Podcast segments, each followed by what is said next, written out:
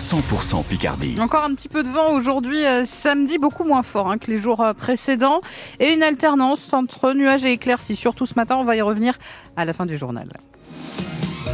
Jeanne Dossé, les gendarmes mobilisés en cette période de fête dans la Somme. Tant que pour lutter contre les cambriolages nombreux en cette saison, surtout quand euh, les maisons sont vides, que sur le bord des routes, alors qu'on va être nombreux ce week-end à prendre la voiture pour rejoindre par exemple ses proches.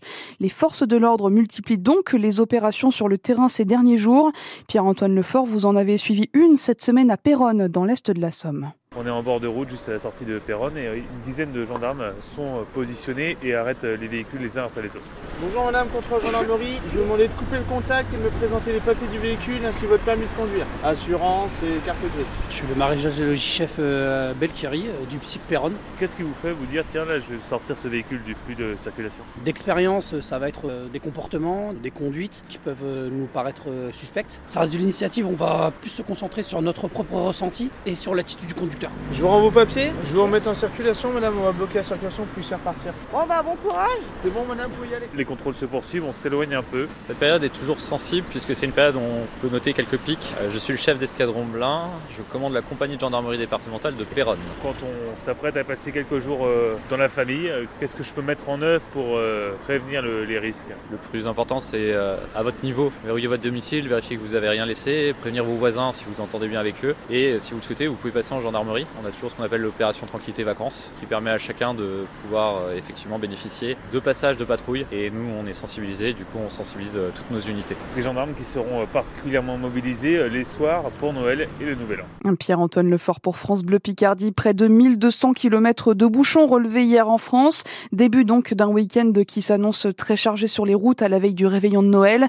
Bison Futé voit aujourd'hui orange dans tout le pays dans le sens des départs. C'est même rouge en région parisienne.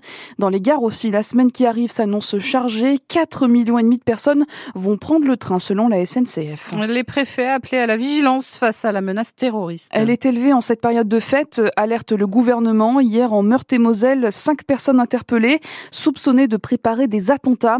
Le parquet antiterroriste a ouvert une enquête après ce coup de filet à Nancy et ses environs. Dans la Marne, un avion immobilisé depuis hier après-midi. À bord, plus de 300 passagers indiens. Les autorités françaises ont des soupçons de traite d'êtres humains après la découverte de passagers clandestins. Cet avion devait rallier, Dubaï au Nicaragua en Amérique centrale. Les passagers auraient eu l'intention d'entrer ensuite illégalement aux États-Unis ou au Canada.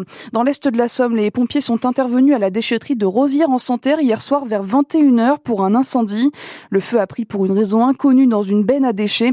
L'intervention n'a pas fait de blessés. France Bleu Picardie, il est 7h33 à la veille du réveillon de Noël. On est encore nombreux dans les magasins à enchaîner les achats Alors pour finaliser la préparation de son repas, mais aussi pour euh, gâter les uns et les autres, c'est aussi le moment d'emballer les derniers cadeaux. Les lutins sont à pied d'œuvre pour donner un coup de main au Père Noël.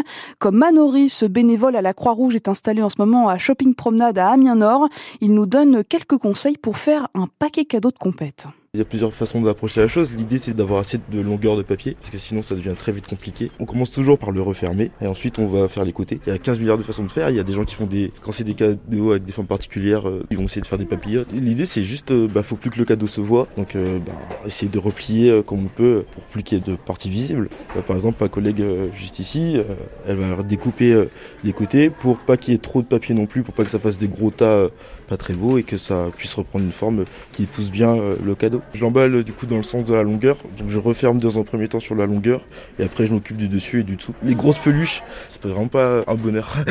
Si on a pris un ours en peluche pour euh, notre enfant et qu'on doit l'emballer, quel conseil vous pouvez donner? Du courage, de la motivation. après chacun sa technique. Il n'y a plus qu'à se lancer et ça va tout seul. Les préparatifs de Noël qui ont occupé une trentaine d'habitants du quartier Touvi à Amiens toute la semaine. Ils ont fêté leur réveillon solidaire hier soir. On en reparle dans le journal de 8 heures. Et puis, quant à eux, ils sont en pause bien méritée. Les joueurs de l'Amiens SC en vacances de Noël jusqu'à vendredi prochain avec la reprise de l'entraînement. Mais avant ça, donc, c'est relâche. On l'entendra dans Picardie Sport dans 10 minutes.